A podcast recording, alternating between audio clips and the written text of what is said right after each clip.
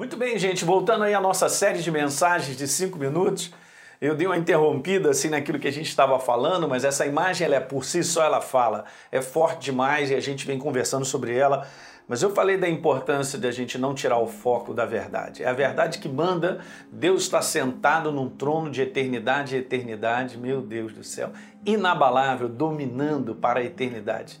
Então, tudo que acontece nesse mundo não está fora da visão de Deus e do seu controle para tudo, obviamente, né? Então, eu quero te falar que alguém está sentado num trono e nós estamos debaixo desse senhorio que é o reino dele, legal? Então, nós falamos sobre o sangue que cobre, a gente viu isso em Êxodo capítulo 12, que Deus havia né, é, pedido para que tomasse um cordeiro e, obviamente, fizesse esse sacrifício desse cordeiro na parte da tarde, porque estava para se cumprir na verdade, a décima praga né, sobre o Egito, né, nesse julgamento que era a morte dos primogênitos. E Deus também pediu para que então pegassem e colocassem o sangue na porta, né, na, nas ombreiras e na viga superior da porta, porque aquilo ali era um sinal, como foi colocado, porque naquela noite Deus passaria e o julgamento aconteceria. No verso número 13 diz lá: o sangue será um sinal. Eu quero te falar que o sangue fala hoje é um sinal do amor de Deus que nos comprou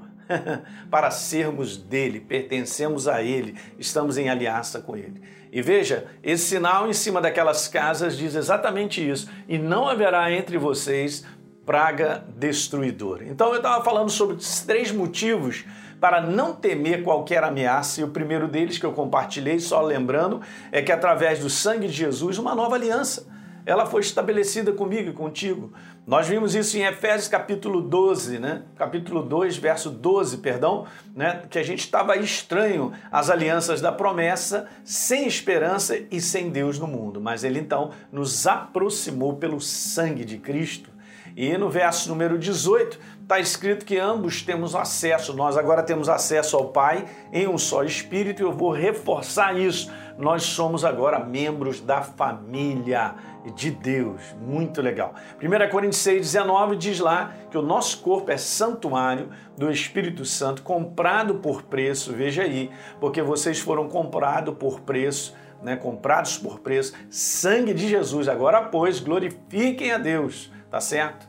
E nós vamos passar então para o segundo motivo, né, justamente isso, para que a gente não dê espaço, né, nem a gente tema as ameaças. O segundo motivo é esse, é que através do sangue de Jesus nós fomos libertos, veja bem isso aí, de um domínio, de uma autoridade. A autoridade das trevas, do império das trevas. Eu quero te falar que uma vez que eu me torno nova criatura, essa foi a aliança pelo sangue me comprando, de volta nós temos agora a autoridade a autoridade que Deus concedeu ao homem. Então agora nós temos a autoridade que Jesus falou: toda autoridade me foi dada no céu e na terra. E ele passou isso para a sua igreja. E em momentos como esse, nós temos que usar a nossa autoridade. Nós temos que usar o nosso domínio através de declarações a respeito daquilo que nós cremos, porque ela é nossa. Então, Romanos capítulo 8, no verso 1 está escrito: não existe mais condenação para aqueles que estão em Cristo Jesus. Agora preste bem atenção, porque a lei do Espírito e da vida em Cristo Jesus, uma vez somos novas criaturas, nos libertou, nos livrou da lei da morte e do pecado.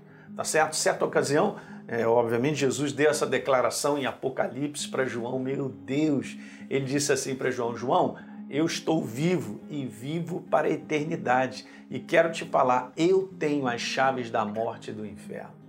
Então agora nós temos a autoridade. Colossenses capítulo 1, verso 13, nos libertou. Você não será liberto, uma vez que você entregou tua vida para Jesus, você agora é uma nova criatura, você é liberto. Ele nos libertou do império das trevas, do domínio, da autoridade e nos transportou para o reino do Filho do seu amor, é onde nós estamos inseridos. É verdade? E quem temos, em quem temos a redenção pelo seu sangue e a remissão de pecados. Aleluia! Isso é importante. Eu só estou lendo a Bíblia com vocês nessa série, você está vendo? Eu não estou aqui tirando o que eu acho, o que eu penso, não.